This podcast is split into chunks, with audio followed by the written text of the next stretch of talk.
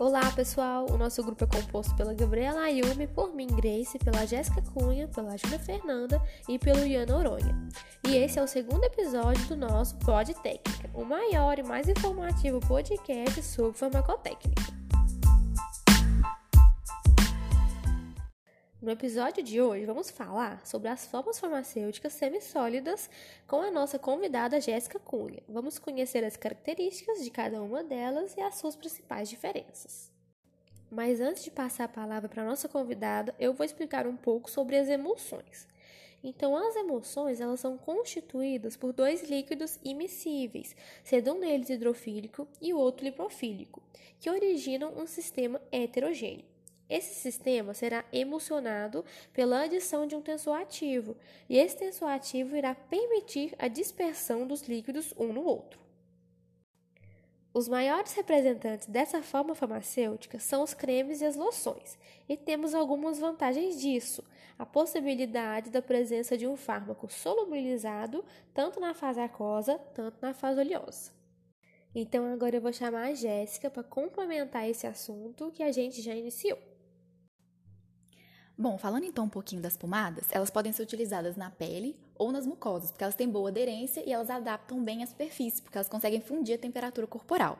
Elas possuem um aspecto homogêneo e a consistência mole, inerte, inodora e não apresenta arenosidade. Então, quando a gente passa a pomada, a gente não sente aquelas areiazinhas sobre a pele.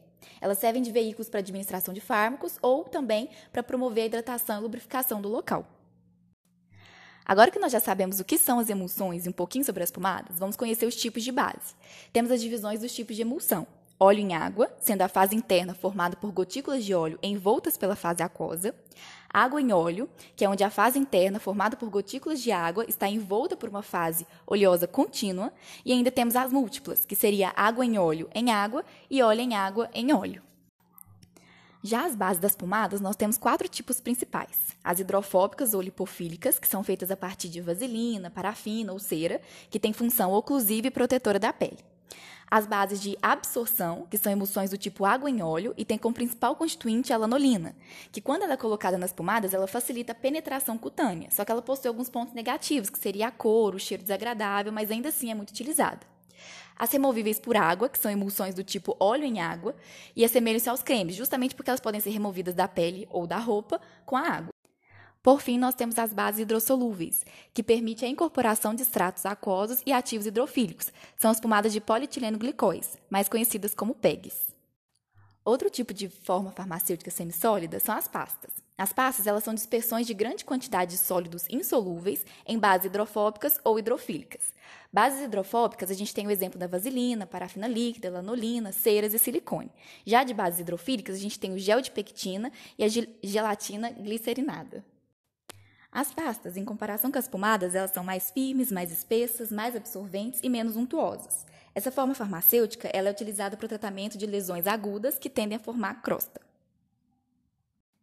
Agora, entrando no assunto de gel, que também é um tipo de forma farmacêutica semissólida, ele é um sistema de semissólidos constituídos por dispersão de pequenas partículas inorgânicas ou de grandes moléculas orgânicas que penetram uma na outra por um líquido.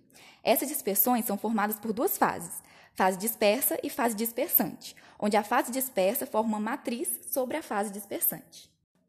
Diferente das duas últimas formas farmacêuticas semissólidas que a gente falou, os géis eles possuem um aspecto viscoso, transparente e translúcido.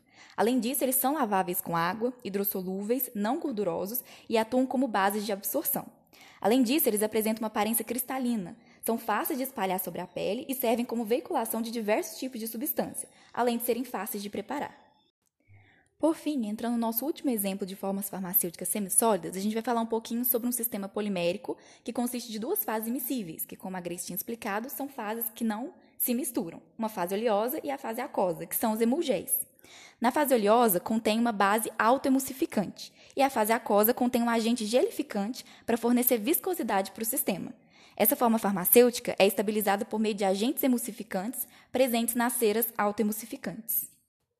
Nossa, Jéssica, a gente conseguiu perceber quantas opções nós temos dentro de cada um dos tipos de formas farmacêuticas semissólidas que você citou. É, e bom, esperamos que todos tenham entendido né, as principais características de cada uma delas e também a diferença que existe entre elas.